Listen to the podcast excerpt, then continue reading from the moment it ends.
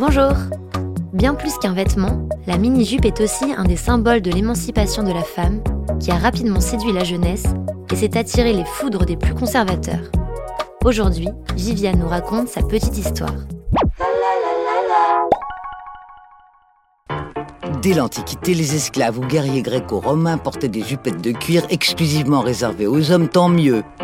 Mais c'est en 1921 que la mini-jupe apparaît. La Française Suzanne Lenglen abandonne le costume de tennis pour une robe signée Jean Patou. Au scandale, elle montre et les bras et les genoux. Lors de son spectacle au théâtre des Folies Bergères à Paris en 1926, Joséphine Baker porte en guise de costume un régime de bananon dit que ce pourrait être l'ancêtre de la mini. En 1962, à Londres, c'est Mary Quant et la mini-jupe en sa collection. Le succès est immédiat. Elle devient vite le symbole du swing in London, porté par le célèbre mannequin Twiggy.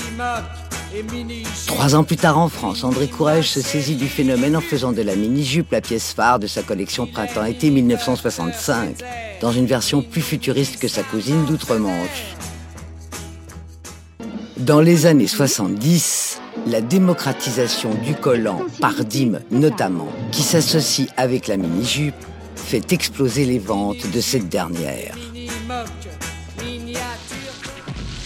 En 1992, Sharon Stone marque les esprits dans Basic Instinct, campant une brillante psychopathe, portant une robe très courte mais surtout sans culotte en dessous. En 2015, pour sa collection automne-hiver, Louis Vuitton propose des looks féminins et sexy avec pour star la mini-jupe. Comme quoi, un petit bout de tissu peut aller loin.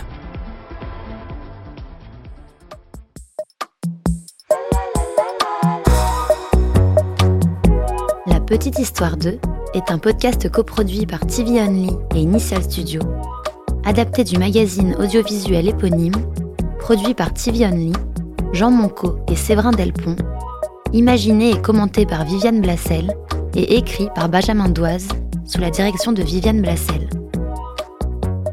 Production éditoriale, Sarah Koskiewicz et Louise Nguyen, assistée de Sidonie Cotier.